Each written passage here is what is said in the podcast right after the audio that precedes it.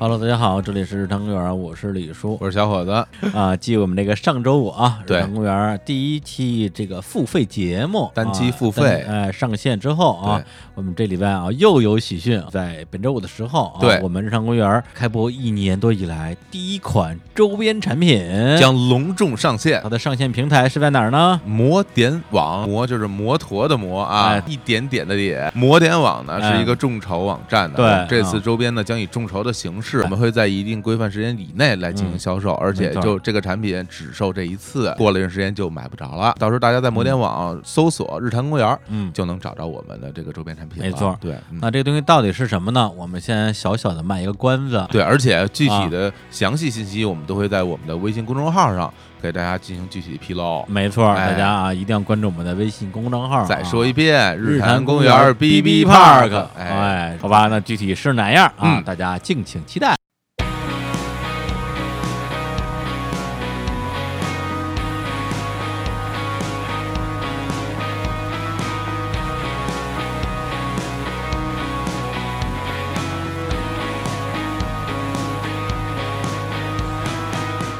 Hello，大家好，这里是日坛公园，我是李叔。我是小伙子，哎，我们今天啊，接着聊啊。哎，对呀，特别开心啊对，这世嘉太能聊了。真是啊 本来我看他那个之前的一些访谈啊什么之类的，就觉得一小鸡巴磕子，没有啊， 访谈里还好那啊，剪的， 然后没有，看。最主要是，嗯其实我平时也没有人能听我说那么 多话。其实我平时也没什么朋 友，然后就整天在家里憋着。因为看微博嘛，总啊能感觉说这个人的状态怎么样，因为他微博特别冷静，哎，特别平静的，而且还有点老范儿的那种那嗯种状态，就没想到是一个就是话还挺多的人啊。对，酒逢知己千杯少啊，哎碰着咱俩话就多，你 瞅瞅，对，不然我怎么来呢？哎是吧好，嗯表现非常好啊，今天给你加鸡腿 啊，谢谢来我们给我接着再来聊一期的机会。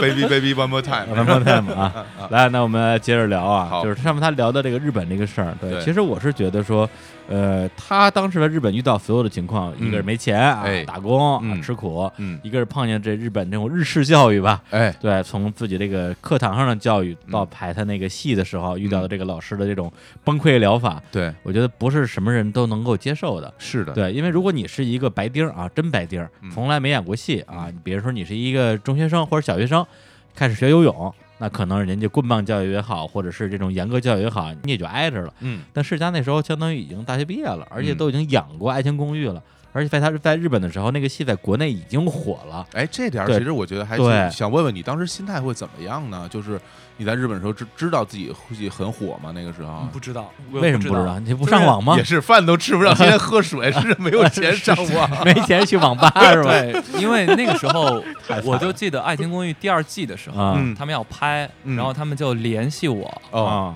那个时候还用 MSN 啊，就联系我，然后啊对啊说你回来拍拍两个月，你再回再回去。对啊啊，但是我当时去的时候，我就觉得是怎么啊就了？不破东瀛终不还。哎呦 就我不能把这事儿刚干了还没怎么样，啊我就回来把这这事儿都兼顾了，因为我觉得人生当中其实你嗯想兼顾一件事情本身就是一件很难的事情，嗯哎，你要不就是一门心思把走到黑，哎嗯一要不然就是放弃。对啊，其实你如果中间回来一下，其实就是对于我来说是放弃。但是反过来讲，他们邀请你的时候，应该是你在日本很难的一个阶段。对，那那你就回来就好好了，你你没有动，一就是一没完全没有动对啊摇嘛，你就回来继是续当没有明星好了。因为我觉得丢人，啊，回来丢人，啊就人家问你你在日本怎么样了，嗯我喝自来水喝三 天，这很 丢人，而且受不。了了啊！嗯，那个时候没钱剪头发，嗯，嗯，我从日本回来的时候，我头发都过肩膀了长。发及腰啊，对，对那那这眼勺子不用化妆了，这是 对，然后我就记得特别清楚，我当嗯年去的时候，就是你说小胖呃小胖子，哎九十四公斤，嗯，啊。然后我回来的时候七十四公斤，我的我妈呀，天这哪给瘦的，对，但是问题在于说你当时没回来拍也就罢了，但问题在于这个《爱情公寓二》应该是大火吧，比一还要更火吧？那那个时候你发现这事儿之后，心里没有说哎呦，当时还不如回去呢，没这想法，没有哎，因为啊我可能在日本的生活让我找到了另外一种快乐，啊，就不是比较物质化的快乐，嗯而是一种就很舒服。嗯虽然呃钱也赚的不多，生活也过得就不是那么的光鲜亮丽，但其实嗯嗯每天都很充实。上课、打工，跟不同的人聊天儿，嗯然后去每个礼拜两次打篮球，哦就生活就特就特别规律。嗯就特别充实，因为到后来其实也没有那么缺钱了，嗯因为到后来就是工工作啊各个方面啊，也还比行，较顺在利。那边有了哦，就是等于是找的打工的工作，啊对对都是后来打工的工作，也就是说不那么累了，嗯嗯呃，时薪也高了，嗯然后朋友也有了，平时还去什么野餐啊、远足啊，就跟日本人搁一起。嗯啊，那那你那时候那个学校的课程嗯，就是两年就结束了，对对是吗对对，嗯那你在那个时候就是是怎么打算的呢？就当时快结束的时候，你是想着结束之后我就回国来继续发展，还是没有说留在日本？怎么嗯我想着试一下，但着是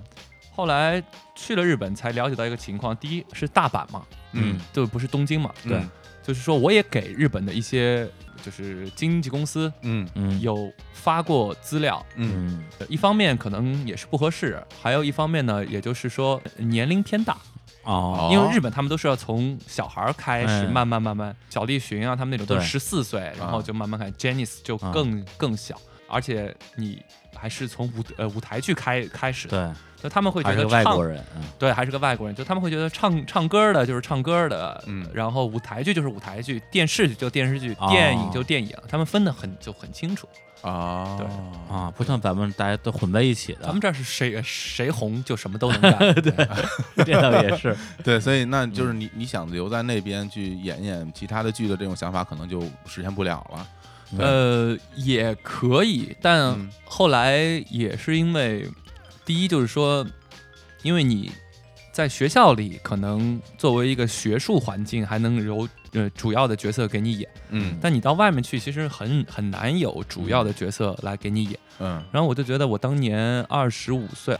学了很多嗯东西，但是我不能老在这儿跑龙套，嗯，就我对没法老在这儿跑龙套。嗯嗯 而且就是说，日文虽然还行，但是其实跟他们比起啊那来，肯定就比如说一个外国人中文说的特别好，但是你要跟他们说在北京咱们聊天儿，咱们演个北京戏，那肯定是没没戏。对哎对，所以说就是有点儿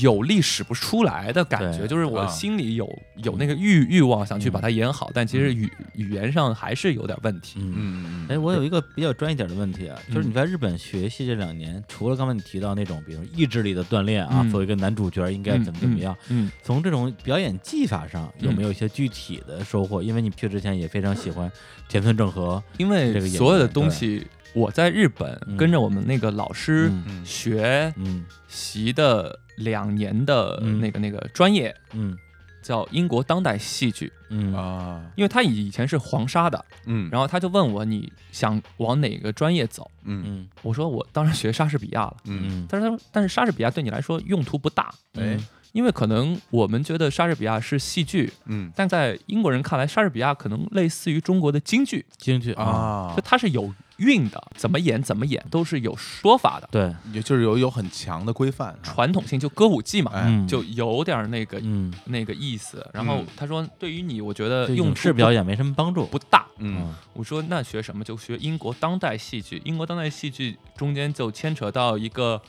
呃，我研究方向的一个戏剧家叫嗯哈罗德·品特，嗯他拿过诺贝尔文学奖。啊对，诺贝尔文学奖历史上只有三个人是只写剧本，只是剧作家拿诺贝尔文学奖的，嗯一个是英国的叫肖伯纳，嗯还有美国的尤金·奥尼尔，嗯然后还有就是那个哈罗德·平特。就是英国，包括美国外百老汇的一些戏剧，都是中产阶级。嗯嗯所谓的中产阶级戏剧，就可能跟我们这儿不太一样。就比如说纯聊天儿，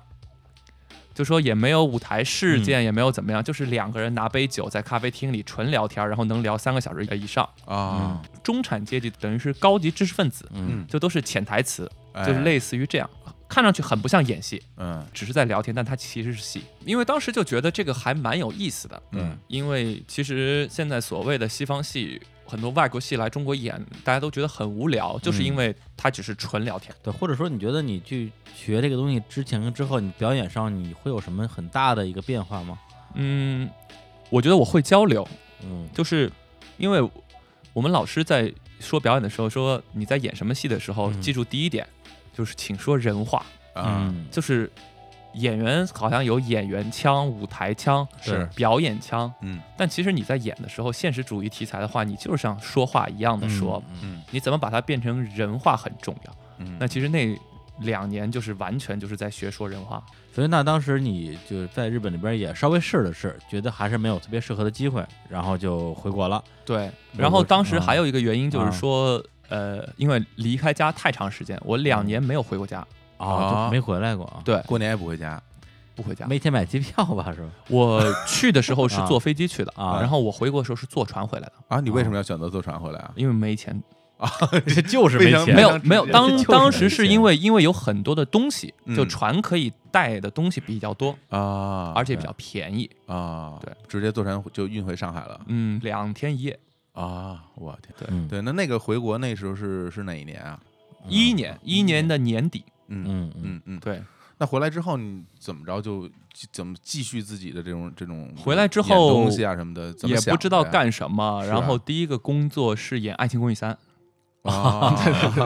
啊，那那嗯这不就连挺上这了不挺好这吗？连上》，了，对，还第等一着你呢个工作是演《爱情公寓三》，《嗯爱情公寓三》演完也就是演话剧，还是嗯在上海，主要是演话剧，嗯各种各样的话剧。嗯小剧场、商业嗯的、先锋的、实验的，还有包括那个大剧场，对，嗯各种各样演了两年左右。嗯嗯，不过说这个，我倒是正好插一个问题，就关于这种表演类型的选择。嗯嗯，哦对，因为在国内这个演员出身的人啊，咱们只说还在做表演的，不嗯外乎几种啊，就是嗯电影、电视、嗯，这个剧场、嗯啊。咱们如果比如说电视节目、综艺，这也算吧。嗯嗯嗯对，那么有的演员他是存在一个自己的选择倾向性的，比如说嗯我能演电影就不演电视剧，嗯，啊，或者说他有一个鄙视链在。嗯那么演这个剧场的演员，我之前我也大概观察过，嗯不外乎这么几种，一种是他真他就热爱这个东西，嗯嗯，他就不想演别的；嗯还有一种呢，他可能整个人的，无论是从他的这个能力啊，还是说他的机机遇啊，他没有机会演一些影视作品里边的重要角色，去也就是赚点钱、跑个龙套什么的嗯。还有一种呢，就是真的是大腕儿了。嗯对，就是已经完全立住了。比如说前两年像梅婷啊，像嗯像像徐帆啊，嗯有时候也会回来到剧场，包括陈道明，嗯他也会演一些话剧。嗯嗯，那我不知道你自己是怎么看这个事儿的。因为当时回上海之后也没有嗯别的工作，就是演话剧，就影视的邀约没有吗？没就有公寓三》之后，没有，哦因为大家都不太知道这个人，可能第一季的时候有出来过，但最火的时候第二季这个人就不在。啊，嗯然后到底怎么样？第三季好像在里边好像已经不是一个特别重要的对对角色了，对对，是就吧慢 慢慢慢慢慢边缘化。边缘化 了。对对 对，活因该为让你 让你回来不回来？没有没有，就是啊就回来之后，啊很多做采访， 嗯嗯他们都会问说你有没有很后悔啊？嗯 原来你是男一号啊，但后来后来慢慢边缘化，别嗯别别人都越来越火，男怎男么好样？啊，嗯那我觉得就是价值观可能不是只有一个，我一直会这么去回答，我就说啊人就像一棵树，哎，就比如说我。不在的这两年，大家就更加的枝繁叶茂了，这是件哎特别好的事情。嗯但我可能就还在那儿，这个嗯小树墩子，嗯但是可能在你看不到的地方，嗯可能在树底下，我哎的根是扎得越来越扎实了。那如果这样下去，你就一直在演这个舞台剧，比如说再多演几年，你自己也觉得 OK 的吗？嗯，后来就是因为也是有点哦，我觉得太安全了，啊，因为我这个人永远不喜欢太安全，就是啊太无聊。嗯这我就永远在期我待就未觉知得啊，就一开始的时候，因为所有其实就像李叔刚才说啊的，演员演舞演舞台剧，可能啊因为你在现场拍电视、拍电影的时候是没人给你掌声，你没有互动的，但是你一上舞台，观众可能都会拍手啊，好好好，怎么样对？嗯你会有一种满足感，说我演的特别好。嗯但其实你演多了之后，你会发现这些掌声是带有欺骗性的，怎么说就是说不用我。啊？嗯任何人就小伙子老老师 来演，你只要把这戏演完了，你最啊后谢幕的时候，人家还是会鼓掌。就啊像我们老师跟我说的，从我出生到现在，我没有见过谢幕时候不鼓掌的戏。啊 对，就对，是就是一个也是个就礼仪对吧，嗯所以说这并不是给你的，并不能说明你演的有多好。你就说，只不过是是一个这个，所以说你如果嗯一味的沉浸在这个里里个里面，把自己太当一回太当回事儿，嗯，那你就也只是在原地踏步嘛。嗯换句话说，其实当你在舞就是舞台剧的表演中，你能得到大家的反馈，但是这个反馈它并不是一个完真全实的真实的反馈，对对，就是说，所以说后来就觉得，嗯可能这个舞台对我对于我来说有点小，嗯啊就是嗯我想去更大的地方去发展。嗯，对，然后就会选择去拍电影啊。电视对，然后剧就一直想我是不是去北京，但那个时候我根本就没怎么来过北京。嗯其实对于我来说，又是一次很呃冒险的一、嗯一次，就跟去日本是一样的，因为我嗯来北、来北京嗯也是这样，就一个人。对那你是先决定了拍后边的戏才来的北京，还是说到北京之后才去找人帮你接的这些戏到北京之后，啊？到北京之后啊，，那等于就是你也是那种闷着头儿就说来就来来了，了对，再因为说我来了再说是吧？就是我一直是这样的性格，就是我啊想干什么，我立刻就要就要去干，啊嗯，，不计后果，然后不预哎害测我见过未来地，狱，啊， 我见过地对，地这狱是地狱还能回来的男人，哎呀，这个这个做事方式我很喜 欢，对因为因为我好像也是差不多这种这种类型做事儿的，对，嗯因为我觉得人就人生很多时候就是说你顾虑的太多，嗯你有的时候这件事儿就没了。嗯就比如说，你说我现在三十二岁，就是混成现今天这个样子，你跟我说，哎，嗯我们去日本吧，嗯去日本呃留学吧，嗯我肯定就就不会去了。嗯啊但是二十刚出头的时候，嗯我当时就是正确的选呃选择，就无论这个选择对于世俗来说，或者对于自己来说是成功是失败，但起码你试过了。嗯这很重要嗯。但是因为有太多的人，他们就是永远站在他们的小房间里，然后嗯看着外面，哎呦，他失败喽！啊你看啊他当个当个当呃当年不听我的，啊是怎么怎么样？那其实你没有任何的意义，你这个人就。存在就是你对，你你就不知道我试过，在这个试的过程当中，我得到了什么，哎这对很重要。对对对你对哎就在屋里待着吧。哎对，对啊我我插一句，就后来你在日本期间还见过把你带到日本那个英国老头儿吗？见过，见过，见过，见过。哦见他过那还好啊，对我前年时候还去见了他一次，啊他老的很厉害。哦对，然后因为我前年又有点迷呃迷失啊就是我不知道我自己到底该干嘛。啊嗯我前年一年没拍戏，就拍了到年底的时候拍了个《痴痴的爱》。嗯对，因为我觉得又是有点无聊，就是、啊就是我我始我啊始、始终会嗯在生命中的一个阶段，我会觉得啊，我现在很无聊，嗯就我自己都那么无呃无聊。嗯我怎么让我的戏让观众觉得有呃有意思？你就这你本身种就是个无聊的人你，这种无聊是觉得说现在眼前没有让你值得一干的事儿，还是说有，但是你自己打不起精神来。哦？就我，因为我觉得都太简单，嗯，都太简单。如果我一直做简单的事儿，嗯你就会永远沉迷在是简在简单这件事情就是不当中。一个是不喜欢重复自己吧，另对外一个呢就是感觉，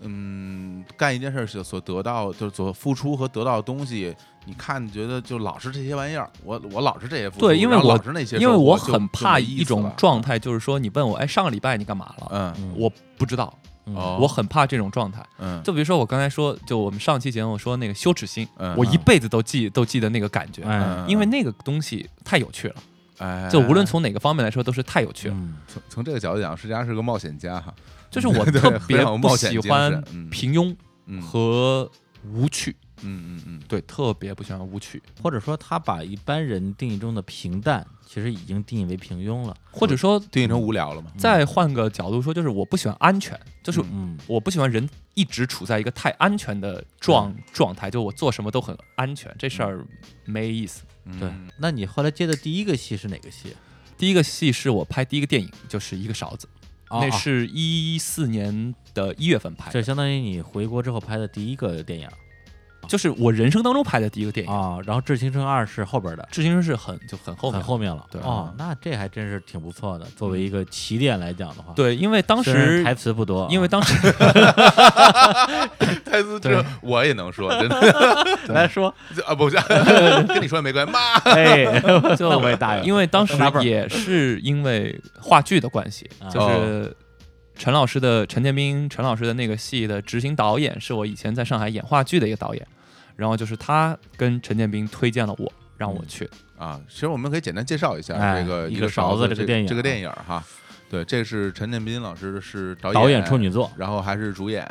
嗯然后呃，演员编剧也是他编编剧啊然后然后跟他一起演出的是陈建斌老师、蒋勤勤、王学兵然后、王学兵、金世佳，对然后讲了一个发生在西北的故对事。西北对啊，然后就是等于说陈建斌演的这个人，他其实就是一个老实巴交的一个算农民吧，放羊的牧呃牧呃牧羊人，牧羊人，牧羊人对然后因为他要硬往呃神话里靠啊，希腊神话里对，靠。然后呢，就是结果他捡着一个碰见一个啊，勺子，这勺子其实就是一傻子，傻子，对然后这勺子就是特别饿，然后啊就是整天，然后就老跟着这陈建斌要吃的，对啊，然后神出鬼没，他你去哪儿都跟到哪儿。，对，后来说要不然就把他收留了吧，哎，啊，就把会他说一句话嗯啊，就对是就是喊妈，对，然后整个感觉是智智商是智力会有点有点问题，就不太正常的嗯是事实，就是一个不会说话的神秘人，对。然后呢，这弄回家之后，后来呢，感觉这个还是要找找找他们家人在哪儿，对然后他自己就提出告示，对找找人给打印了一个告示，嗯说哎，这个人啊是谁谁家的，然后可有有见着这人的就过来把他领走。对，结果呢，就来了一个人啊，领嗯领走了。后来又来俩人说，我才是他真正的对家属啊！这事儿感觉他就搞不明白了。对结后果来过还一要段他赔钱让他啊赔，钱，赔结果钱结果过一天又来俩人对说说这个亲我才是我是他亲啊嗯哥哥，对，然后他彻底就就懵了，就蒙圈了，说这个为什么大家就我是办个好事儿，对我是对干个好事对儿，为为什么最后会把我连累到这样？对，而且他他也不明白说就这么一个勺子，嗯大家为什么去冒充他的亲人，要嗯把他弄走有什么用？其实直到最后啊，他也没开搞放式的，他也没搞清楚嗯这是到底怎么回事儿，对，嗯一个相对开放式的结局，对，是然后最后的一个镜头就是说这个。因为那那个那个傻子一开始一直戴着一个红红遮色的遮阳红色的遮遮阳呃帽，残破的，对，嗯然后后来呢，这个陈建斌就是在这个绝望之中自己戴上了那个帽子，对然后然后电影就变成了他的这个第一视角，透过这个红色的帽子看这个世界，对他发现自己变成了那个傻子，对对，然后这样就后后边就然后就一一帮小孩冲他就对扔对雪就球过过来欺负他，就这结束样了就，结束了，嗯，对，是一个比较典型的这个作者电影吧，对，对，而且嗯之前我们其实，在那个我们聊冯巩的电影里边还提了一句，嗯因为这个电影本身它的这个小说原著啊叫《奔跑的月光》，作者叫胡学文儿，他之前另外一个作品被改编成了冯巩的那个电影叫《心急吃不了热豆腐》。对，嗯因为陈老师也很奇妙，嗯，嗯，我不我不知道有多少人现在还看《人民文学》这本杂这本杂志，这个杂志还存在吗？还存在。他就我是天哪！他每期都看，哦，他就是在《人民文学》上看到了这篇文章，哦然后去联系的作者。对因为学我在我印象中就跟什么啄木鸟啊、啊 对对对对对，十月啊一样，这他是种一个特别学纯术文派学的文学吧的一个萌芽， 对对吧？就很老。哎嗯，那他当时选角的时候，为什么选中你呢？其实我会觉得，因为世家的整个形象、外形又那么高，就啊长得又那么帅，又帅跟嗯跟这个里边扮演的那个勺子人物形象其实是有挺大的因为区第一别的。啊，不给钱、 哎呀，呀啊就不要钱能来的人。哎呀，哦啊透有透露了很啊很很重要的内幕啊。对，嗯然后第二就是说，可能对于陈老师来说，因为整个故事发生在西北，嗯，他想要一个，因为最后有都捯饬干净了以后，他希望那个人一看就不是西北人，但到底是从哪儿来的不知道。哦哦，因为他的设定是一个流浪汉嘛，对，然后那个啊人必须还要高，因为你把一个那么高的人带到家里来，其实是有危险性的，啊，对就是他有一个这样的就感是蒋勤勤说了一句嘛，对说半夜他要起了什么歹心，对对咱们俩都按不住他，对对对所以对他必须得对身高体壮啊，这然后那个啊 世世家在里面还有非常激情的演出，啊， 对，有一个啊背部全裸，背部全裸，这个是我嗯人生当中尺度最大的一一 次。然后，然后他是现场跟我说的，啊，啊，是吗？叫你脱是吗？对，他说我们待会儿有个洗澡的对，戏，等于其实是一出把他就把，因为他流浪汉嘛，头蓬发头都特别垢面长，蓬头对，就垢给面，他捯饬干净理的一发，个然后戏剪胡子，然后我啊就问他，嗯导演 就就是那个执行个啊个导演，因为我们俩熟嘛，嗯陈老师就让他来跟我聊，他说嗯嗯可以吗？嗯，我说嗯什么？还有我没裸听错还有吗裸裸戏 就，我又没拿钱，还还裸还 裸还没裸拿钱还裸裸戏，对，而且你裸戏如果是床戏，我就演了， 对然后就自己裸， 然往后往那儿一站， 我就 嗯去问陈老师，我说嗯这个镜头嗯对你对您的戏有多重多重要？嗯哎，然后他就说了两点，啊第一，他说。他是整个戏里唯一一个用光的镜镜头，因为它是个逆光，嗯嗯，唯一一个打灯的一个镜镜头。嗯，然后他为什么要打灯呢？因为他本身是个牧羊人，嗯然后嗯他站在上面，嗯他用一盆水给我浇，这其是实啊是个洗呃洗礼的过程。洗礼嗯，哦，对他想这要一个宗个宗教感。嗯啊，然后我一听我就说那行吧，嗯哦，你要这么一说，我还真是嗯那个镜头的确对是因为那个光是那种逆光黄逆色光的对灯黄昏黄的大大灯逆光嗯光，对，然后正好就拍在对是一个澡盆，他对站在那个澡澡盆里里，边，对，对，然后从头其实是洗礼。浇了一盆水，哦啊对，对，啊，，所以你在拍的时候，这个因为拍的是背面嘛，啊正面有遮挡吗没有，哎呀， 就我跟陈老师两个两个人 啊，多啊 尴尬！是哎吧？呀，陈老师没没表扬表扬 你，没有没啊有，陈老师说不错不错不错，哎不错，因为因为那个时候我因为我看你嗯嗯是有很多镜头是雪有雪有雪的嘛，嗯那个嗯是嗯是冬天嘛，冬呃冬天那那啊一月份那那屋里会很冷吧？我觉很冷得啊，很冷，然后我有一天就是跟，因为他们把我不是住在羊圈里，对对对对，对嗯然后我就跟所有的羊嗯住在一起， 对对我，我在里面躺了一天，躺一天，躺了一天，为就拍就拍一就天，就是拍羊戏啊，对，拍羊戏，跟跟羊有关系因为的这戏，这是这桥段里是这 么设计的，就是说他们收留了他，但是呢又不敢搁在屋里，对，又怕他起什么歹心，结果呢说放在外边会冻死，嗯然后就他们家有一羊圈嗯是有顶儿的，嗯里边都是羊，哎然后就把它扔在那羊圈里，然后结果就跟羊躺在一块儿，里边对密密麻麻全全是是羊 羊，然后他脏兮兮裹着跟羊一起睡裹觉着是一大种怎衣样的体我跟验你？说，就感觉拍怎么那个样戏，啊我一整天没有出那个羊圈儿，因为啊太麻烦。因为啊羊他们是领头羊，领头羊就头哎对头羊一跑，他们就跑，是，而这羊的一跑，你搂不回来，嗯所以说。 那我出来必须要让羊走开，我才能出来嘛。嗯所以陈老师说：“哎，你先别，你先别 出来，啊，你就在里面。”后来我晚上回家，啊浑身都是伤，被 踩的被踩的。啊，羊不臭，不臭吗？羊不臭，啊，然后就是被踩的，浑身都是被羊踩的。相当于啊一天把所有的羊戏都给拍完了，是吧？对对对对对，我天，哎就呀大家可以去看 看这个电影啊，就是我当时我看的时候我就想问是啥，就是跟羊就是住在一起那个是什么一种体验暖？暖暖暖和，真暖和啊！真暖和。里边那些都是那种就是羔羊，啊，羔羊其咩实咩咩的那种，对对，而且羔羊其实还是带有一些羔羊的味道，其实它比山羊味儿还要重一点儿。你说没味道，估计你熏的闻不出来了，没有没有，好像是没什么味味道，啊，就还好是 吧？比我想象当中反正要 好很多。嗯，啊，哎对。呦，这个为了戏做这么大牺牲，你在拍这个戏的时候，啊之前你见过活羊吗？没有， 我我猜 哦，你见过见过，啊是吗？我在上呃上戏的时候养过羊，啊你是吗养羊为什么要养羊啊？因为我当时演一个剧本叫《山羊我》，啊是，阿尔比的一个剧本，然后呢啊，嗯他就他就说一个特别美国的一个故事，就说一个建筑师，嗯啊一个特别有名的建筑师，然后他就拿了很多奖，然后他要做一个新的呃工呃工作，嗯回来之后，他就牵了一头羊回来，然后他就跟他老婆说：“我要跟你离婚，嗯我要跟他结婚，啊要跟这头羊结个结婚。哎啊，然后这是一个倒叙的故事，然后嗯嗯，家庭就说嗯就说他去的那个地地方、嗯一个村儿，嗯然后那个村儿里就是一人找了一个动物，嗯就结为伴侣。就比如说有个长得很丑很丑的男的，啊然后他说：“来来来，你你来我家，你看，嗯这是我的太太，是嗯只天鹅。啊啊，然后他说：“你为什么要选择这样子的一个生活态度？”他说嗯：“我长得那么丑，别人都不喜欢我。嗯，你看这个天鹅多美丽，它不会嫌弃我。嗯呃，阿尔比是荒诞派，哎，你在跟羊接触的过程中，因为你你那时候养了多长时间啊？一个多月，呃，李叔，啊你你你啊小时候跟羊有过近距离接触没有？经常有啊，是吧因为我们村儿里就全全是全是放 羊对，的呀，然后你你我天我天见因为我是这么觉得，我觉得羊是一种，啊，就在我看来没有那种情感流露的，没有的，就是它它的眼神里边是空洞的，然 后它的表达的情绪只有就是惊恐，然后就跑走了，然后然后或者是悠闲在那儿吃东我西。当年就是对，因为我不知道你们去过去没去过上海戏剧学院。”嗯啊，我是今年刚去过，就嗯上海戏剧学院不是有个大草坪吗？嗯我我我被保 安追，因为羊吃上面上面的草，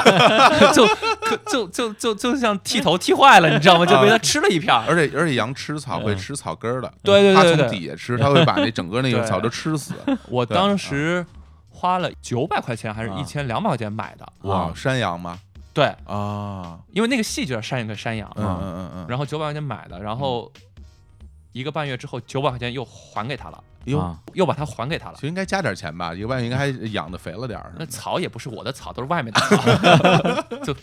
溜到哪儿吃就对知还道还有操场的草对，你就看，因为我观察羊，就感觉它就往那儿一站，然后歪着嘴在那对对儿对在那儿嚼，对然后什么也没有，它什么都不想，就是特别对空洞的一个画对面。对嗯所以对当年在看那个啊川传树的那啊个《寻羊冒险冒险记》里嗯面，就是他会用羊作为一个一个寓意的象征，然后后来问到他说：“你为嗯什么最后选择羊这种动物嗯来选择当成你这个这个文章的一个一个重要的一个符号化的形嗯象？”嗯呃，川叔说就是我也不知道我想说的到底确切的是什么，对，但是我觉得好像就是羊，那其实羊给人感觉就是一种很空洞的，因为很嗯很多空洞的存古在希，腊、嗯呃古罗马的史诗嗯里面，嗯嗯很多都说羊。嗯嗯，为什么说羊呢？嗯羊是个象征，嗯嗯它就是比喻老百姓。因为一般就是我们演古希腊悲剧啊什么的，会有牧羊人，跟牧羊人其实就是上层阶级，嗯，羊就是你们统治就是老百姓，所以说他们是有这样的一个寓意在里面。郁郁在就是你呃麻木的头脑，对对和 对，你就空就洞你空洞的眼神，就是这类就跟就羊一是样类似，就对古希腊里面然后很多主角都是牧然羊然后人嘛你。从众的心理，就是挑起特洛伊战争嗯的嗯那个那个人，也嗯就是他最后问他你要三个东西，我给你最最多的钱、最大的智慧和全世界最漂亮的呃女生。嗯啊，然后他说海伦嘛，然后他嗯就对选海伦那个人本身他也是一个牧羊人嘛。嗯，哦，哎呦，这边都是有有渊源的啊。长知识了对啊，不过现在其实再说回这个戏啊，你在里边这个表演啊，说实话，我作为一个观众，我觉得不是特别好评价，因为嗯演一个疯子嘛。对，就是甚至会给我一种有点吃力不讨好的感觉。对，因为比如说啊，你演一个这种就半傻不捏的人，咱们举个例子，比如说你演那个瑞曼嗯里边那个达斯汀霍夫曼的角色，嗯嗯对，或者是你演这个洗澡里的姜武的那对个西角色，边姜武这样的嗯角色，嗯你会觉得说，哎呦，这个人演这个傻子演的真好。嗯它里边会有一些像正常人又不是正常人的部分，是但你在里边完全是一个疯子，嗯对，以至于让我觉得说他这疯子演的像吗？好像还行吧，因为所有疯子看上去差不多。对，因为我跟那个武指导还专门聊过这个事儿，对啊嗯就是说感觉他整个戏里边，首先这个陈建斌导演自编自导自演啊，而且他是这个男主角嘛，嗯所以所有的重头戏肯定还在他身上，是，所以勺子这个角色如果真的是在抢戏的话，是嗯不合适的。嗯对，这是一个大的前提。然后另外一点就是说，他的这个表演呢，会给人一种演的其实是肯定是很要很花力气，但是不那么容易显好。对，其实是这样一个角色。嗯对，然后最后得到一个结论呢，并不是说哎这个金世佳的演技真好，嗯而是金世佳真的很在意演戏这件事儿，嗯嗯，会给人这样一个印象。因为所有的东西其实还是那个道理，嗯，就有的时候我们觉得吃力不讨好是一件坏事儿，对，有的时候你能坚持的去吃力不讨好就是个好事儿，嗯嗯但是你要坚持下去，对，我们不能永远走捷走捷径，嗯嗯就永远东西我们都想都想一个什么事儿都跟你没关系，但你拿到最大好处，嗯对，怎么可能？嗯所以说还是要，我觉得就是过程，整个过程特别的重要。就是对嗯因为我在拍的时候，我也没有想，哎，我要拿个什么奖啊，没有想这个，嗯只不过是觉得，哎，我要把这个东西老老实实的、踏踏实实的演出来，嗯嗯别让人家觉得，哎，你看啊，这个人是《爱情公寓》里的人，他啊根本就不是个勺子，嗯不行。嗯这就破坏了整个戏的一个印象，所以说啊是还是老老实实的，嗯，就嗯该怎么样就是怎么样。嗯我看到的人他就是这样子的，嗯对然后结合我自己就把它这么演出来就行。嗯，其实这真的确是因为嗯世家的里边的扮相啊，啊，基本上看不清楚脸的，啊因为其实就跟小对呃小呃小呃小伙子老师刚才说的，他嗯说有很多的小细节的设计啊对等等，其实全都有，但嗯观众可能会忽略了。嗯但。是有一个问题就是，你演员不能因为你这个设计会被忽略而你就去不设计，对，哎，你说这个特别对，嗯嗯，嗯这个很重要。就是说，人家给不给掌掌声是一是一回事儿。嗯，但你自己努不努力去做是一回事儿，就我演我演戏全都是这样，就人家说你嗯干嘛呀，这样吃力不讨好，嗯嗯吃力不讨好其实就是讨呃讨好，嗯就是老老实实的去做对，对，就有一次之前看何冰的一个节目啊，是圆桌派吧，嗯对他里边就说了一句话，就是说他其实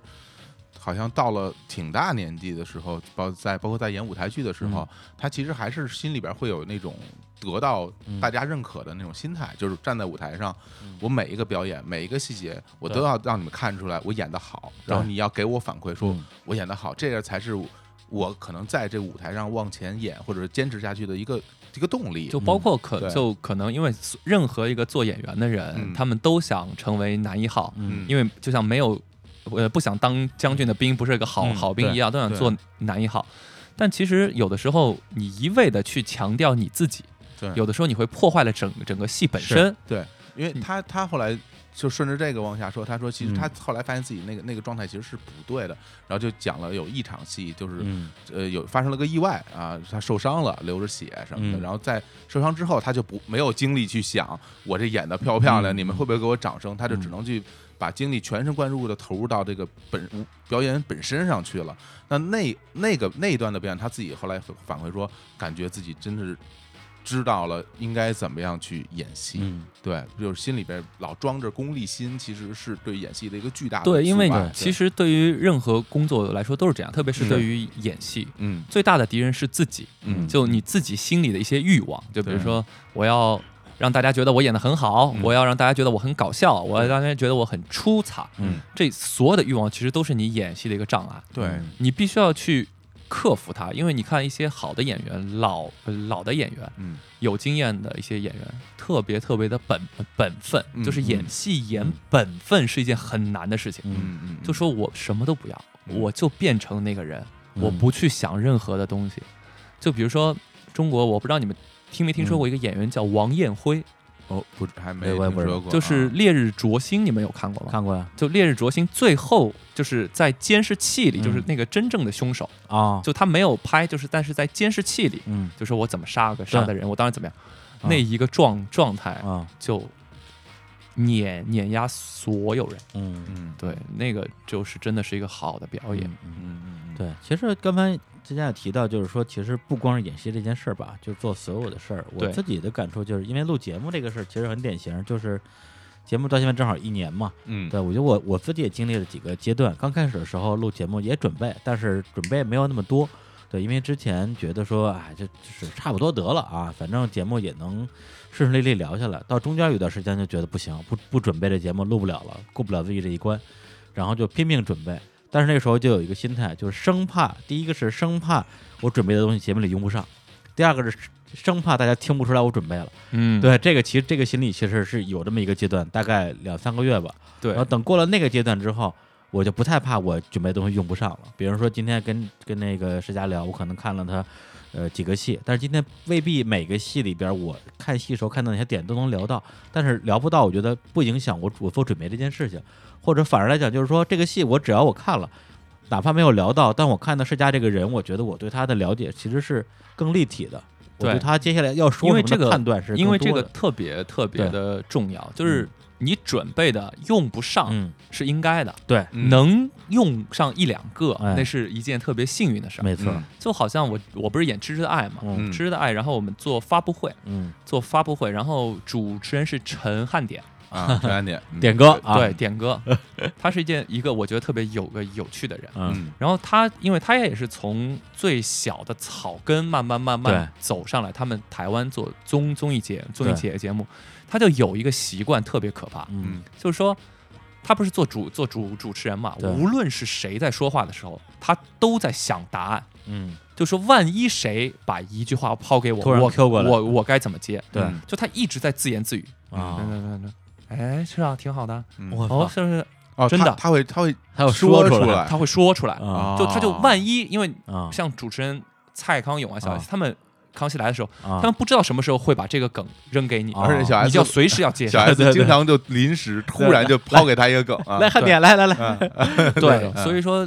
真的就这样。其实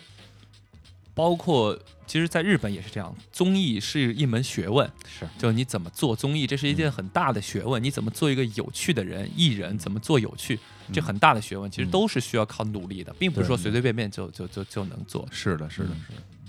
行，那我们再来放首歌，好啊，咱们那个。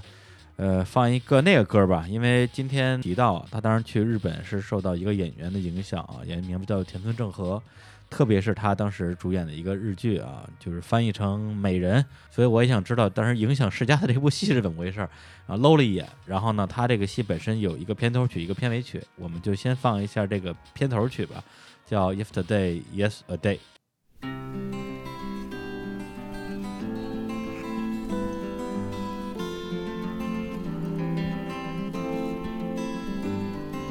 Yesterday, yesterday, like any day. Alone again, for every day seemed the same sad way to pass the day. The sun went down without me. Suddenly, someone else has touched my shadow. He said, Hello. Yesterday, yesterday, like any day alone again. For every day seemed the same sad way. He tried to say, What did you do without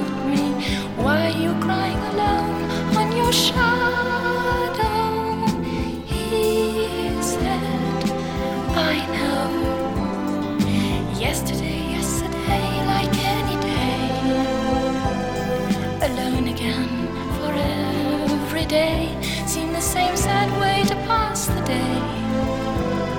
The sun went down without you, folding me in his arms, I'd become his shadow. He said, Let's go home.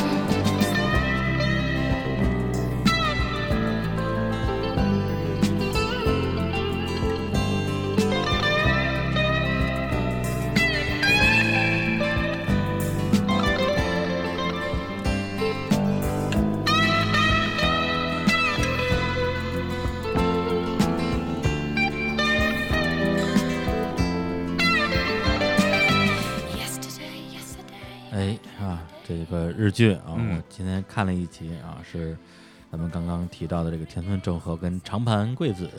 还有大泽隆夫，哎嗯对演的。这个讲的是一个这个整形医生的故事，对嗯对，然后这个角色的这个塑造啊，嗯我觉得还真是非常精彩的，嗯呃，也多多少少能够理解了世家当时为什么这么喜欢这个剧。嗯，然后他后来我不知道是不是出于这对这个剧的一个热爱，后来演了《美人制造哎，》，也是一个整也是一个整形医生， 不是不是，哎，我还真没想 到呢，家里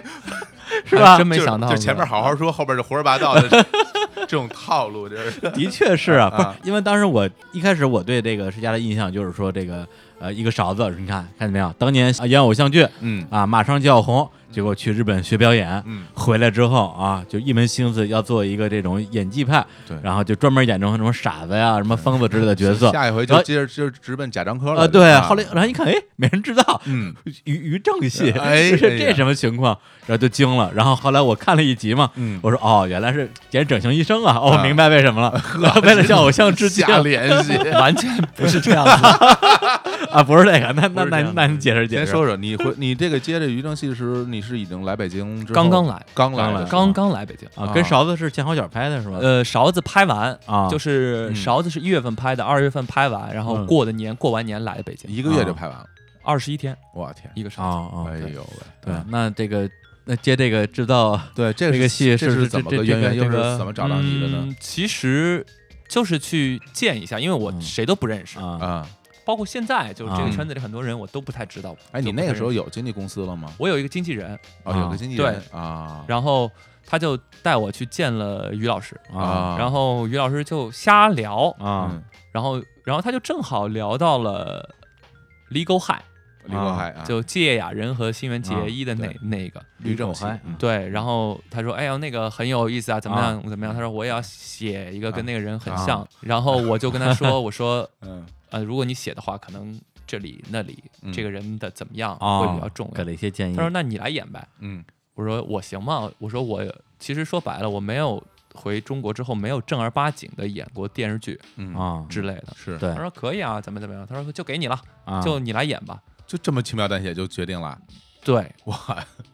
因为那不是一个常规角色，就啊不是一个正常人的角色。嗯嗯就也是一个特别特别骄傲的、嗯特别特别自私的这样一个男主角。说对，嗯，基本上中国的电视剧里面很，因为中国电视剧男主角都是高富帅嘛，对嗯都是那样子很完美的 perfect man，像这样子一个。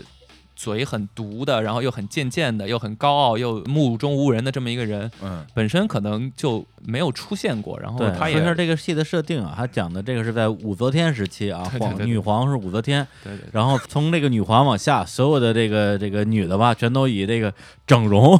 为为自己生活中的非常重要的一，美美美容我，这不不是整容吗？ 我也分不太清，差不多吧。吧，反正你那个换脸没什么区别。 对对，对，反正就是就是人人要整容，然后呢啊找谁整容呢？啊，嗯贺兰君嗯啊，贺贺大夫，啊，对，这他因为他之前没有喜欢姓贺兰，啊啊，对对是对，贺兰大夫。呃贺兰大夫，对，但是贺兰这个姓现在没有了，姓贺的人很多，你都对姓对对贺兰对的。对，嗯对，然后呢，这个因为在那个《美丽的人》里边啊嗯，田村正和演的那贾个医生他他姓贾嘛，贾大夫，嗯，你就演一个贺兰大夫。嗯你要硬让我说像谁的话，因为我那个日剧看的不多，有点像早些年张卫健的有些表演，什么啊什么对对对对机灵小不懂，啊有有有有就有就有那个有点对那个或者是有《小那宝与意康熙》思里边的那个对小对宝的对角色，有点有点邪，对，有点对邪，有点，贱，然后呢嗯又又挺可爱，对对，对，就是其实我因为这个这个剧我是最后看的，嗯我是先看了《勺子支持爱》《爱情公寓》，最后看这个戏，我一看我说，哎，演的还挺好，就是就是贱了吧唧，然后有点毒舌，有点吐槽，像那种那种角色。啊对，那个时候演这个戏最大的一个问题就是说，设计，嗯嗯因为这种人你必须要有设计，嗯包括他说话的节奏、走路的感觉，嗯就是嗯在于设计很多东西。对，啊还有就是一定要打呃打嘴炮嘛，就啊是台词要快，嗯，台词要快。虽然他后期是配音，但对前期全部都是就没有一二三四五六七 八。对是。哎，那当时为什么这个一定要用配音？你自己配不行吗？因为好像中国电视剧，嗯，特别是在横店拍的古装戏，嗯它以配可音的能比较多技术还是达达不到，啊，你说现现场收音达不到这个收音技术是吗，现场收音达不到。那后期也可以让演员自己配啊。嗯，这就要问中国电视剧体系 了，我就回答不了。对，因为前啊段时间那有一个演员王劲松，啊嗯专门发了一个微博，就是说了一下这件事儿，他就说。嗯，某他之前拍的某一个电电视剧就强行被配音了，对，跟他就压根没打招呼，嗯他意思就说我不忙啊，我我有时间配啊，或者说我能接受被配音这件事，但是你得跟我说一声吧。嗯对，这个也是中国电视剧的这么一个现象吧。不是，啊那对你来讲的话，拍这样一个戏在那个阶段呢，它的意义是什么呢？嗯嗯，起码是一个嗯，男一号，而且是大男一号，嗯嗯就是对于我以后的工作，因为永远是这样，人家包括到现在嗯也是这样。我去前年一年没有拍戏，嗯的一个很大的原因就是说，说我看不上，或者不是看不上，就是看不到我想拍的东西，嗯是啊那就别拍了。然后、别人去拍了，嗯反响还特还特别好。啊哦，但是，嗯，这个问题我一直没有弄明白，就明明是一个不好的东西，为什么大家的反响会特别好？啊就比如说有东西会越骂越好，啊，嗯是就是这样。那所以说后来有一天，我就前两天吧，呃嗯就上就今年嗯我就跟蔡康永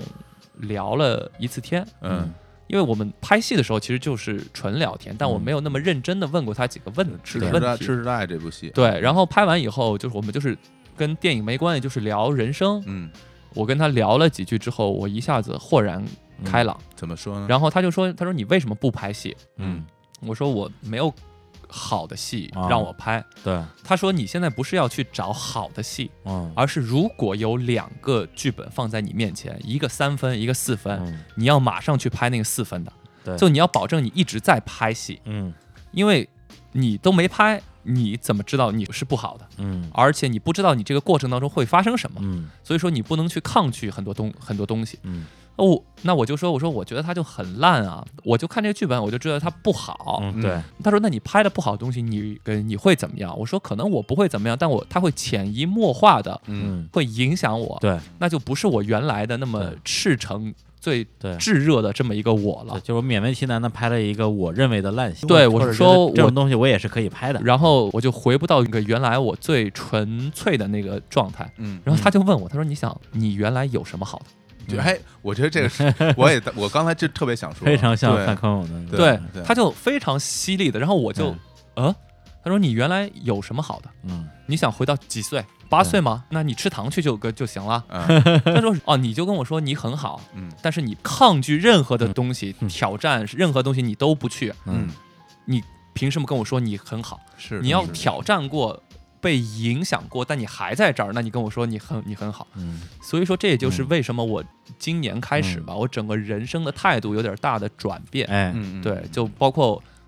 我听了日坛公园，我会喜欢来谈 日坛公园，然后嗯我会来主动联系你们说，哎，我能不能来跟你们聊天儿？还嗯真是，嗯因为我觉得我生活当中太无趣了，我需要一些有趣的人、有趣的事儿来帮我大家去丰呃丰富它。对，那而且这个我东西自它己是嗯有趣的，我演出来的东西也会更有趣一点，对，就而且把自己的生活嗯打开一点，别活那么封闭对。，就你需要一些新鲜的刺激。对因为它是好是坏，咱们再说。我但是需去要我一些我东西嗯去年做任何的事情都特别的认真，啊嗯，不是说认真不个不好，哎，就是向死 而生，嗯啊就所有的东西都是。 啊日本有句话叫啊“印度球卡 K 鲁”，就是赌上命哎哎，呀去做，就给人所有的事儿都觉得这个人很重。不是你都特认真做什么事儿了就比如说，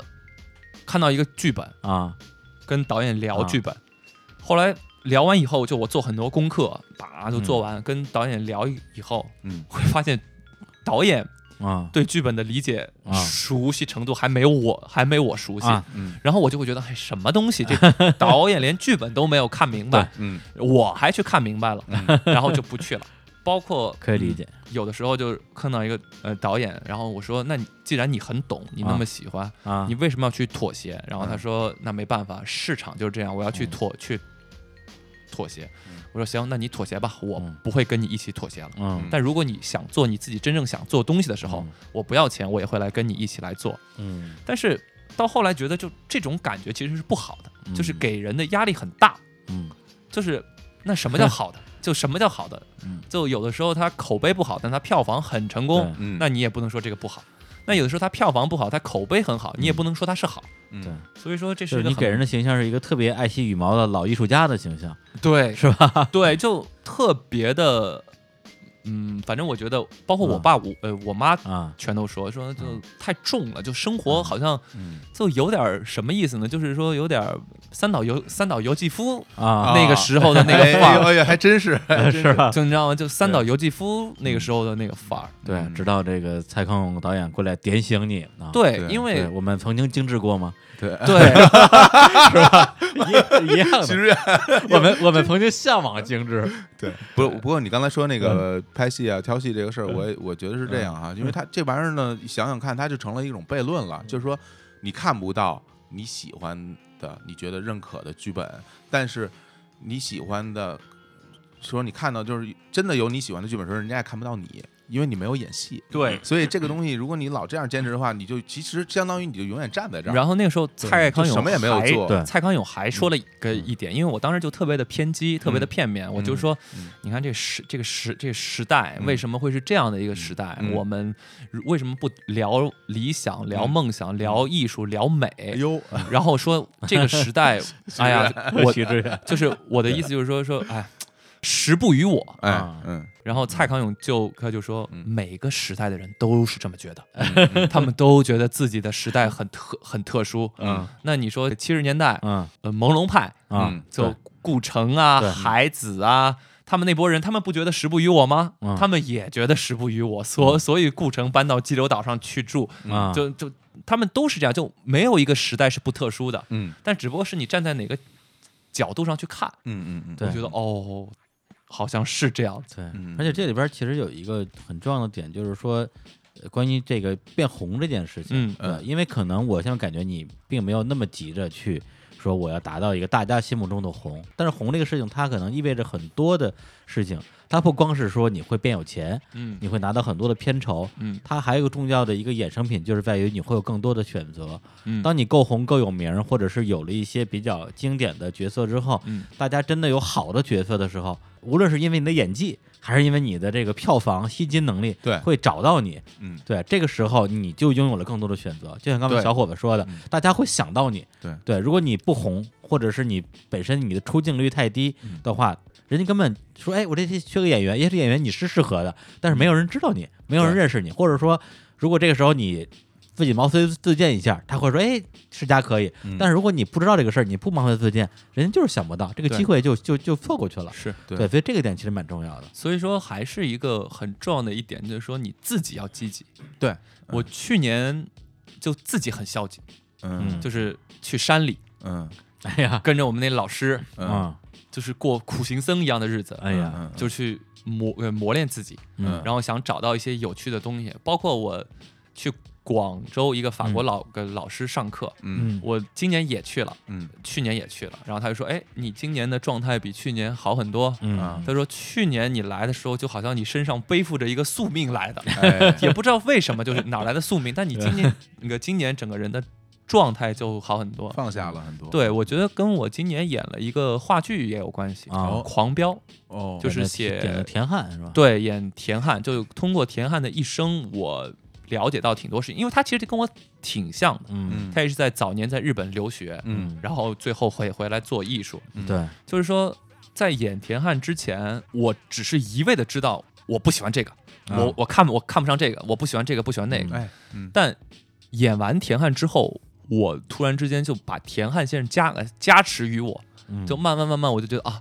我知道我自己要干什么了，嗯就哎我没有说就是消极的，就是我不喜欢这个，我我不干这个，我不干那个，嗯而是我我要干一些这样的东西，嗯嗯对，就慢慢慢慢，所以说这个过程我很喜欢，就通过一个戏让自己有个转变，其实对就像一句古话嘛，嗯叫做“君子有所为，有所不为”。，对，但是你如果认为自己是一个君子的话，你会有所不为的话，这是没有任何问题的。嗯但是你还得有所为啊，对你还得对去做点什么。啊对，所以说对我其实觉得，可能我从小就是一个想比较多的人，我是一个很嗯敏感的人。嗯，是我的遇到一些人生问题，包括你们说会用诗歌的方法来表达，或者是怎么样，嗯其实，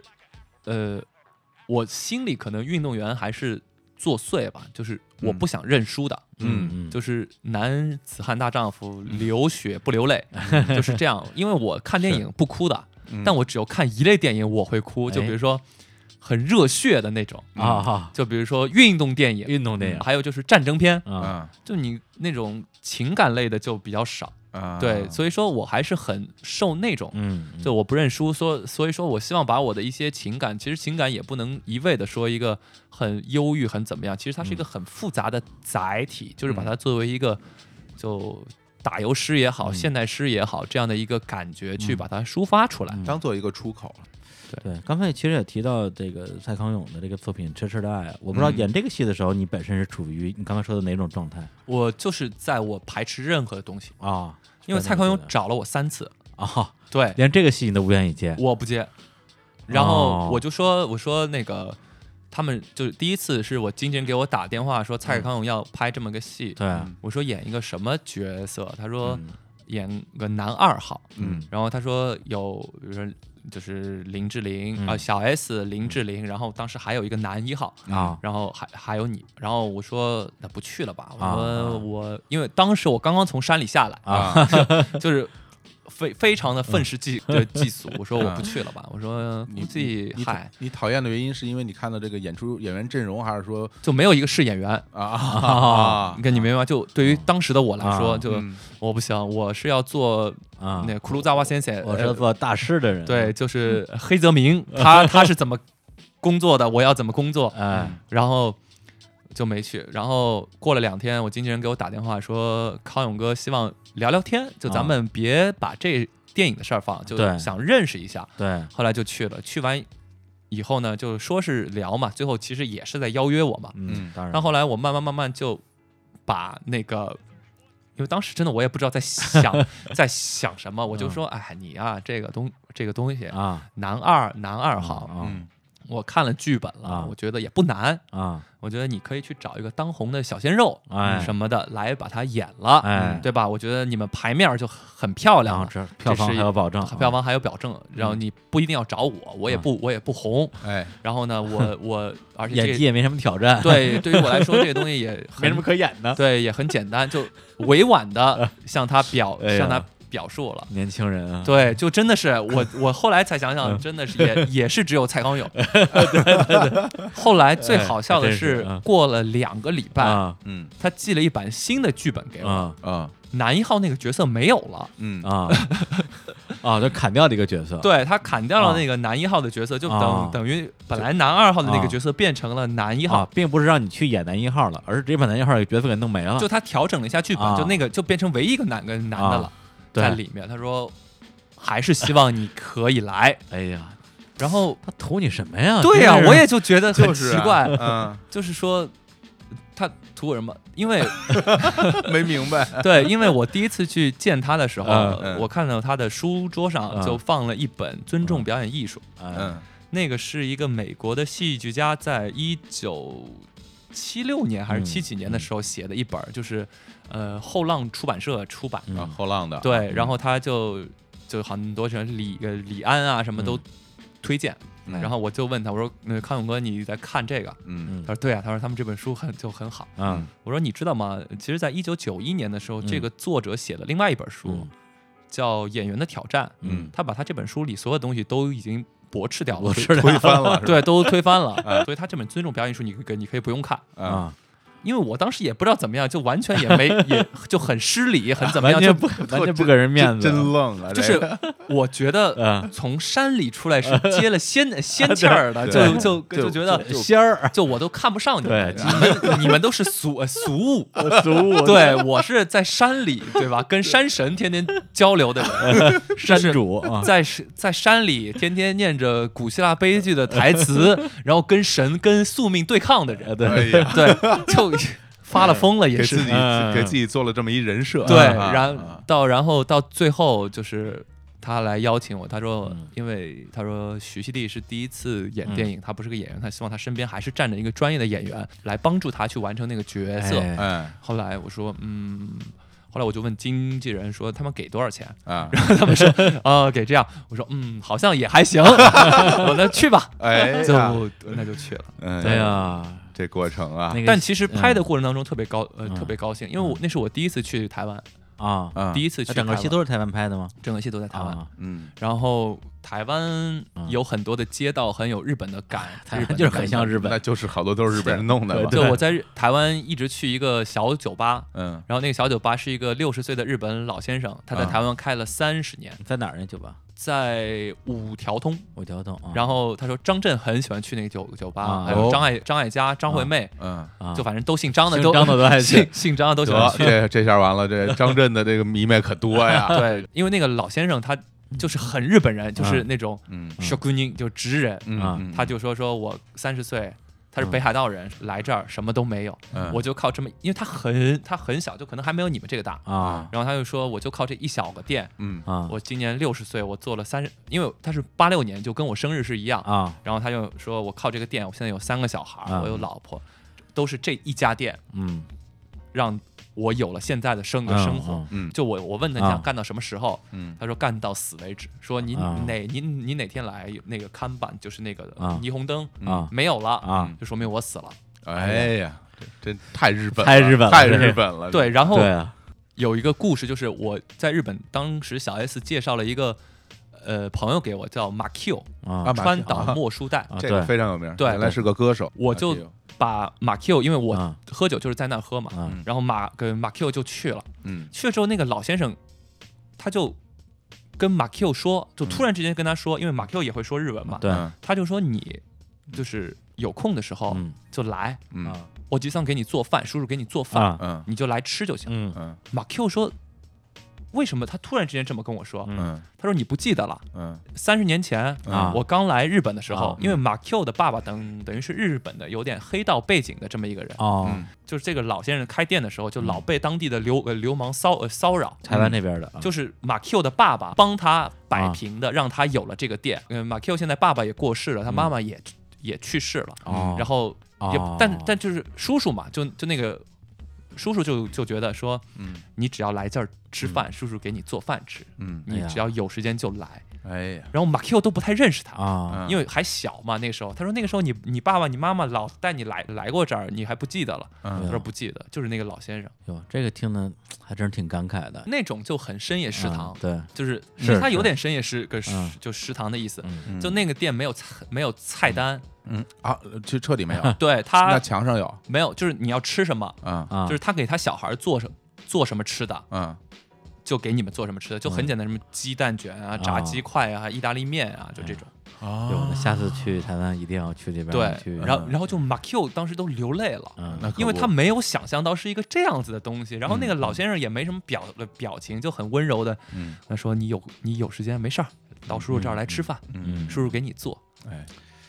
哎呀，也别说马 K 我的，要是我的话，我那我流我泪也我也会流泪，对，不过《吃吃菜》这电影，小虎老师你看了吗？我没有啊嗯对我自己就是作为一个观众角度来讲，我看了一下这个整个的导演和演员阵容，嗯感觉上会像是一个会卖的戏，嗯对，就票房十亿八亿什么的，就至少不会太差吧，给人感觉。呃，结果最后出了之后呢，反正票房的确是不怎么样，口碑也就马马虎虎吧。对这个我自己其实是有一点失落的，因为之前很喜欢康永哥，对，嗯包括因为他自己是 UCLA 毕业的嘛，对，也算是这个这”他个去 UCLA 是胡金铨给他写推荐信啊，是啊，就胡金铨大师给他对啊写推荐信。对 j i m Morrison 的师弟嘛，他是喜欢啊 Bogman 嘛？啊，对他对喜欢 Ingmar Bergman 嘛。对，所以给我一种感觉就是说，他在台湾做了这么多年的综艺节目啊，就是为了某一天重新拿起这个导筒他的啊偶他的偶像啊是李安， 啊，是吧？对他的偶像，因为李李安的偶像也是 Ingmar Bergman，嗨，对，就总感觉他啊，就是不鸣则已，一鸣一鸣惊人啊，一定跟他整个在综艺状那个状态是不一样的。嗯，结果拍完之后，呃，在我看之前得到的这个呃侧面评价都是偏中性、偏负面的吧？嗯嗯嗯，对，然后我自己看了之后，其实可能也是因为心理区低，所以头半部电影觉得还还觉得还可以，嗯到后面的部分呢，的确是觉得有点儿崩了吧，就我我自己的感受。嗯，就像我说的，就是整个戏拍戏是这样，对前期的接触是一部分，对中期的拍摄是一部分，但嗯其实演员的工作到中期之后我就结束了，我就对没有我的工作，之后就是看别人怎么干了。那是对于我来说，前期和中期我合作的都特别好，因为他是们人都特别好，是，朋友，嗯，我们在一起演戏，我们都是演员，嗯对我我不会分，就是说你比我有名，所以我就这样子。嗯，你比我没有名，就换换嘴脸，就对我我完全不会。就是一个比较真实状态嘛。之前在那个知乎啊上看着一个帖子，啊就关于说石家就是演这个戏，后来啊有一个是我我忘了，他是一个类似于见面会还是活动啊还是综艺什么的，然后里边嗯什么小 S 就问石家说，哎，说这这两个人你喜欢谁啊？你说喜欢林志玲，然后然后说问小 S 说说啊我们这么这么一起演，是不是你是不是喜欢上我了？啊没有，你没有见过林志玲本人吗？我我见过，我没有见过。林志玲就是天使，呃，是啊啊，你他那他真的 我真的是天那篇文章里啊呃说就是那篇啊文章里石家也是这么说的，对，说因为说林我志就觉得玲世界上没有那么好的人，嗯啊就特别完美是吗？就因为所有人我们一开始不知道，片面的话就觉得嗯他是很假、啊很装，全是怎么样演。出来的，嗯哦，真的不是，他真人真的就是那么好。他就那样哈，我跟他只有一场对手戏，对嗯然后到他杀青的时候，他买了礼礼物送给我，因为他喜欢知道、他知道我喜欢喝 whisky，嗯啊，他买了一瓶台湾的 whisky，、嗯然后买了一个那种小木牌儿，嗯手写嗯了一封信给我。啊哦，哇就说希望你以后越个越来越好，纯真的人永远应该得到什么眷眷嗯眷顾。啊只要你想喝想想喝酒，就跟我说，我会送你酒，怎么样？嗯我就觉得哇，这个人我觉得他是这样，他不单单是说嗯送你礼物，而且他是真的在用心在对了解你，而且他人特别好，就是嗯每个工作人员都很喜欢他。嗯他啊，对，我觉得这个真的是我见过人生当中最像天使的人。对，因为之前也有时候跟朋友聊天儿会提到说，哎，你嗯你喜欢什么女明星啊？我就张嘴就说，我说林志玲啊。嗯然后有的朋友会表现出不屑的表情，说，哎，嗯你们这些直男啊，嗯，就认这种大高个儿、大长腿，哎然后那个胸真的假的也不知道，就各种说吧。我说你们对林志玲真是不了解。对我虽然跟她工作上有一点点接触，接触不多，但是仅仅通过我在她整个综艺节目或者这些表现，她是一个什么样的人，包括她完美的对智商、情商各方面，我觉得真的是一个很优秀的一个一个一个一个女人吧。对啊，所以说对你说嗯徐熙娣在她的节个节节目里，当着林呃林志玲 的面嗯问我你喜欢我还是喜欢林志玲？ 啊那当然是林志 玲啊，但你不知道，你不知道徐熙娣很介意这件事儿。不是？那我说什么？我喜欢徐熙娣，啊所所有人都知道我在说假话， 因为所有人都就林志玲就很完美啊，只要是认识她的人就知道她很完美、啊。这这这个补充是补刀是吧？哎呀 但徐但徐熙娣人也很人也很好啊， 嗯，对，嗯一直说作为东东道主要请我吃饭，嗯就请我吃饭，嗯，永远是我在买 单，你看 因为因为每次人也很好你，看，你看，你看，哦对你看，，然后就是嗯每次要喝酒的时候，嗯，然后要到买单的时候，他都喝醉了，啊，哦对，哎呀，哎呀套路深啊， 小但 S 啊，但是就是嗯，你你们听我说就会知道，就是整个很嗯舒服，很融洽哈，很融可以很想融洽象，，嗯因为嗯台湾的拍戏没有那么累，嗯没有那么忙，对，嗯所以说大家就很有很多生活对，就就一边拍一边玩儿呗。啊那对当，然，那也不用跟羊住在一起，那肯 定那肯定感觉好多了。杨是住在那一起的时候，我真的当时差点就忧郁症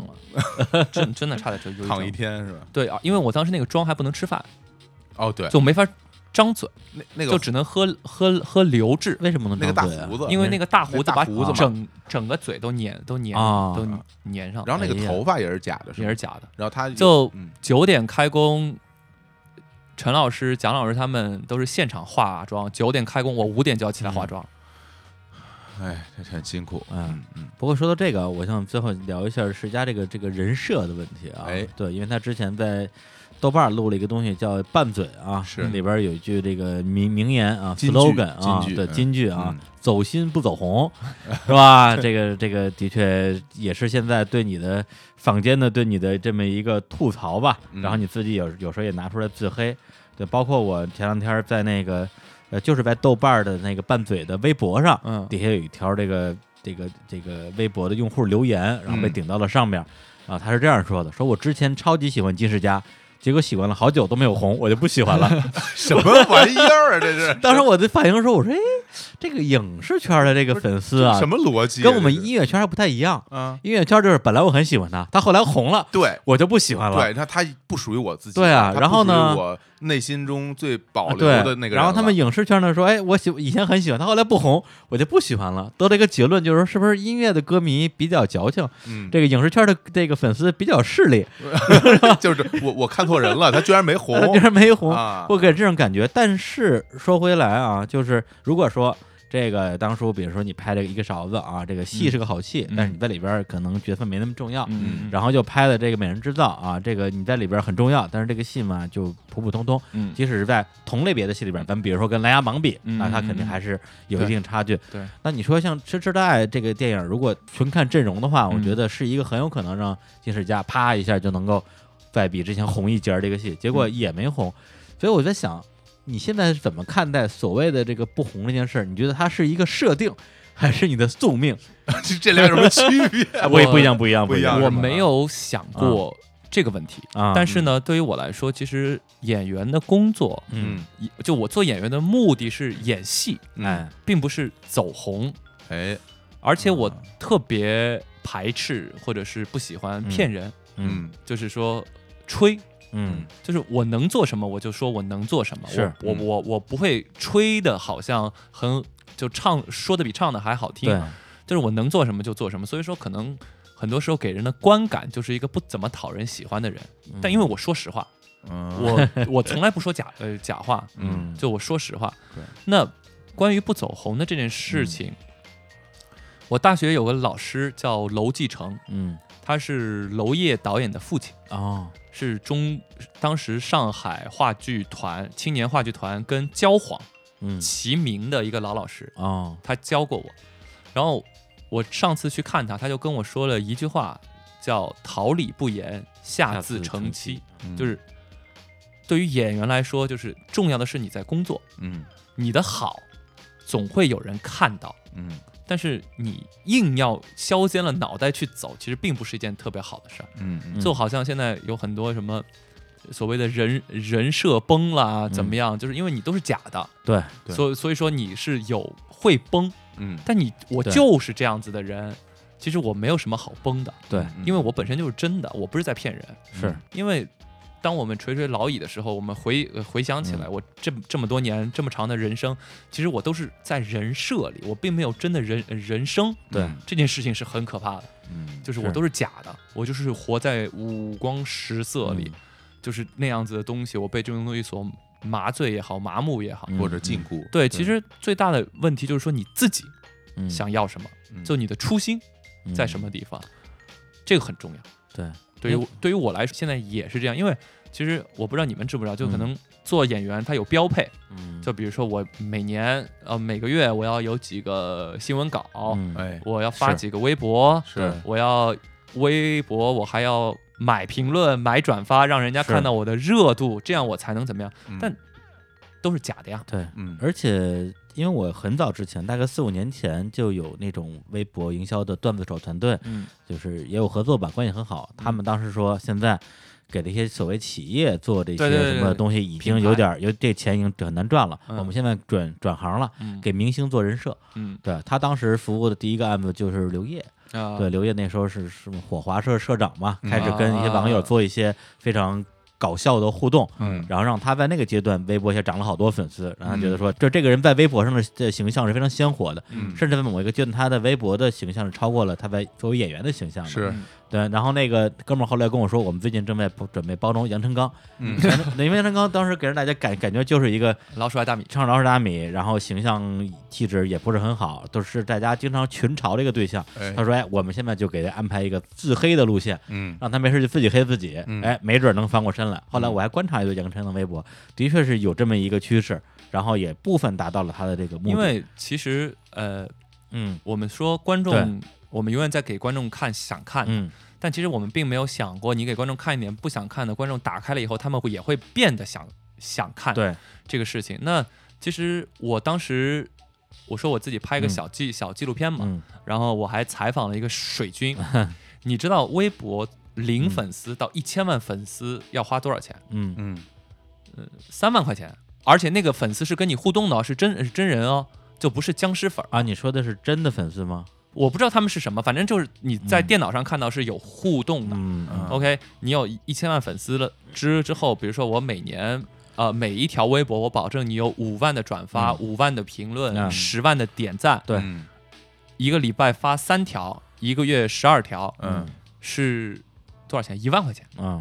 就是我一个月花四万块钱在这个上面，嗯就是做一个假繁荣、对哎假繁荣的事儿。嗯，对，但其实所有人都知道就是这样，因为你其实大家是心里是明白的，看得到所谓的蛛丝马迹，只要你稍微了解一点，就比如说他发每条微博，其实他评论转发人数都是差不多的，差不多。而对，，然后就是都很公，而就且很公这正个东西，你判断它里边有没有刷屏转发，其实特别好的、特别简单的一个方法，就是你搜其中某一条评论，你把那条评论的内容复制粘贴下来，然后在那个微博搜索框里边搜，你会发现大量一模一样、一个字儿都不差的评论。那这个肯定就是刷的嘛，所以对我觉得刷热度是一方面儿。刚才我说的是做人设这件事情，嗯是这两年其实非常流行在社交媒体给这个明星来一个这个人设，而且往往是自黑是这两年非常流行的这一个方式嗯啊。但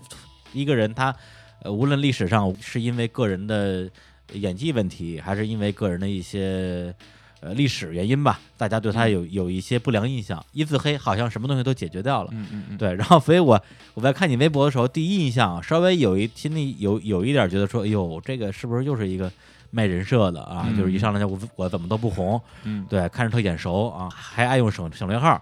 对这个 啊呵。哎呀，对我我哎我很呀爱还有省略号，哎我呦这个而且是三呃三个点儿，爱用省略号的怎么都不红的艺人，感觉很容易崩啊。哎呀，对，呃但是后来我又看了跟史嘉的更多的东西啊。见面之前，其实我对他已经有一个我觉得相对比较客观的认知了。其实再回到所谓的红与不红，或者说红的意义是什么这件事儿，对，因为我今天就看了你那个《美人制造》里边有一个剧情，就是你演的那个。这个贺兰啊，贺兰太医拿了武则天赏的一盒金子啊嗯，大摇大摆的在街上走，这时候上来两个那种马仔，上来就各种跪舔，说：“哎呀，贺兰大人什么之类的。”然后这世家就很嚣张啊，就也不拿这样瞧他们，然后说：“你俩是不是有求于我呀？”那俩没有没有，您这么尊贵的人物是吧？我们能多瞧您一眼都是福分。哎，对，就是，但是你反过来讲，咱不说这个戏里边这个角色，咱们就说演员啊。那如果世家到他这个程度的人，都要因为自己不红然后很焦虑，那演那两个人那两个演员是不是就别火了？就当时我会想到这个东西，对，就是大家怎么样去定义自己做的这件事儿，是是不是你一定要站在金字塔顶尖儿？比如说中国什么片酬最高的十个人，你才叫红，底下的人就不是人。嗯，我在思考这个事儿，因为现在嗯我们一直在说，嗯就是说最大的问题是可能价值观有偏差，对嗯但我觉得这个不是最大的问问题，嗯现在最大的问题是价值观趋同，对，嗯就我们都认为，比如说有钱就是好的，嗯，或者说我们都认为有名儿就是好的，嗯但这并不是一个很好的事情。这也就是为什么人家日本有很多的职人，就是做一辈子对一个工作，可能没有人知道他怎么样。就其实对于做演员也是这样，就像我的老师，嗯，就你们永远不知道他。呃，有多有名，他怎么样？但他演的戏，只要你认真看，每一个戏都是特别好的戏。嗯所以他跟我说“桃李不言，下自成蹊”，就嗯别人能看到你的就看到你，看不到你的那是他们错过了。但你不能因为别人看不到我就不做，或者或者说是我就改变我的道路，就做一些别人能看到我的东西。哎 A 是这么活着的，B 也是这么活着，C 也是这么活着的。那我作为 D，我也要去这么活着，对。但这个是有问题的呀。嗯，对，所以从这一栏讲的话，就是说这种怎么都不红这种嘲讽，就在我看来，我觉得甚至有点可笑，就是拿一套所谓的大众化或者世俗化的这种标准来框所有的人。对，你不红，好像我作为你的粉丝很羞耻一样。呃，对，所以说，嗯，因为我以前也会有喜欢我的朋友，嗯就是来就是什么见面会啊嗯什么的，来给我举就是举、举那个板子啊什举么板的子啊应援啊，应对援嗯，然后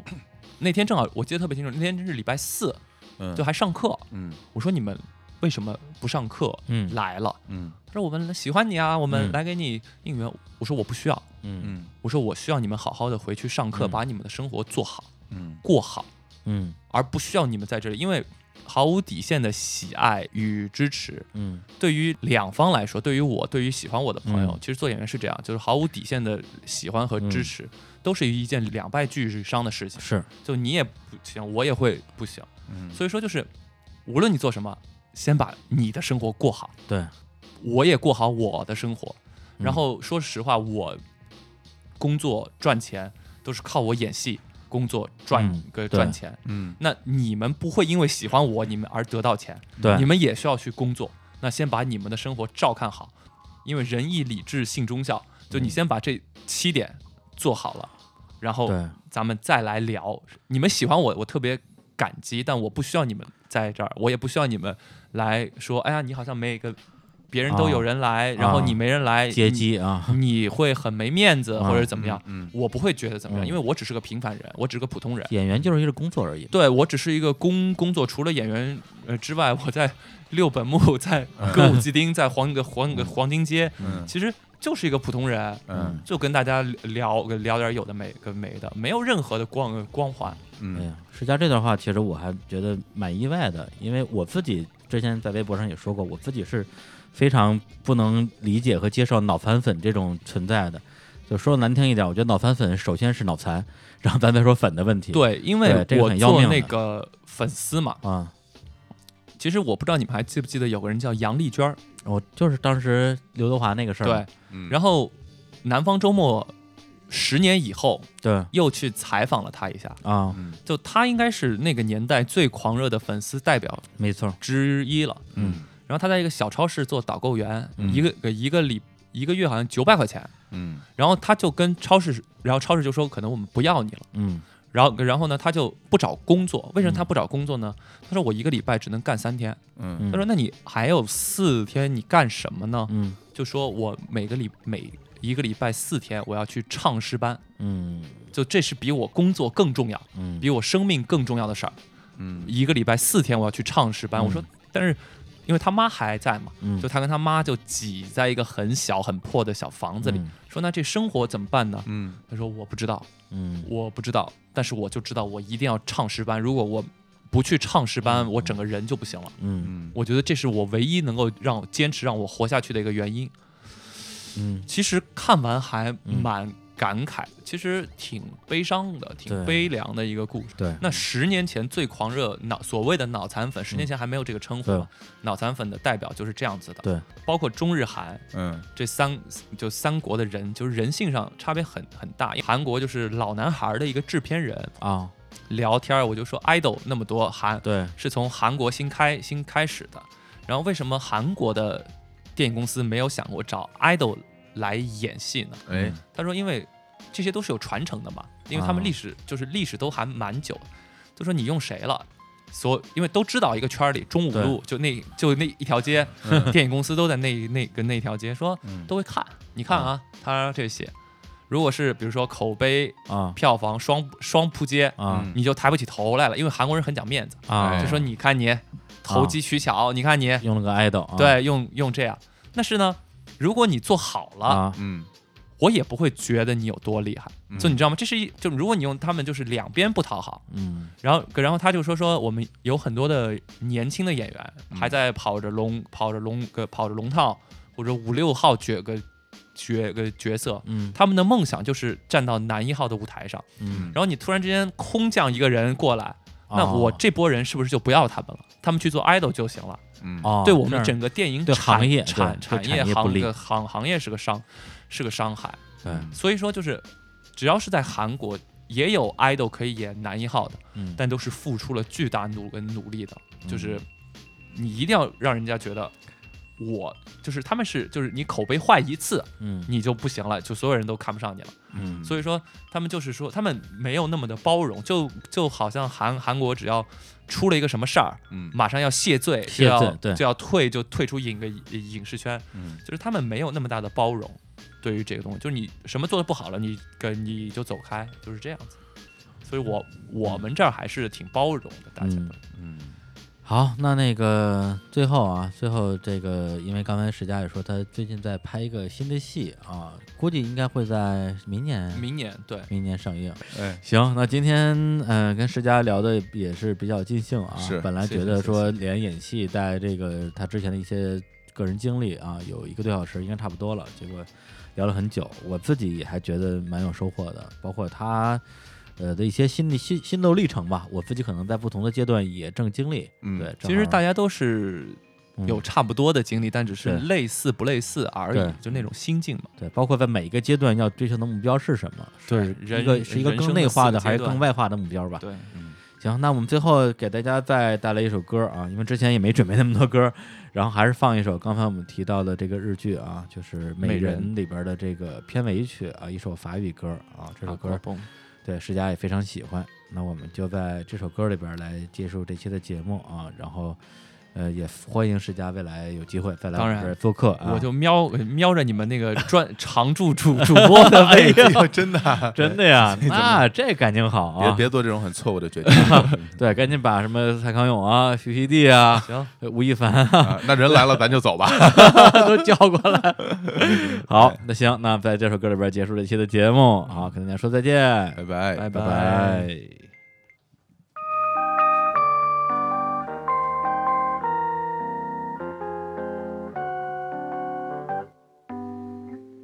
C'est un aquaboniste, un faiseur de plaisanteries qui dit toujours à quoi bon, à quoi bon. Un aquaboniste, un modeste guitariste qui n'est jamais dans le ton, à quoi bon.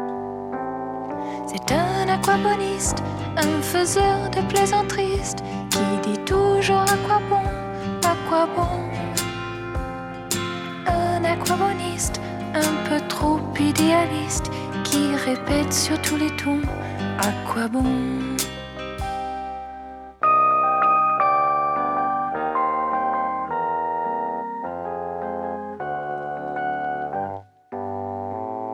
C'est un aquaboniste, un faiseur de plaisanteries qui dit toujours à quoi bon, à quoi bon un aquaponiste, un drôle de je m'en foutiste qui dit à tort à raison à quoi bon. C'est un aquaponiste, un faiseur de plaisanteries qui dit toujours à quoi bon, à quoi bon. Un aquaponiste qui se fout de tout et persiste à dire je veux bien mais au fond à quoi bon.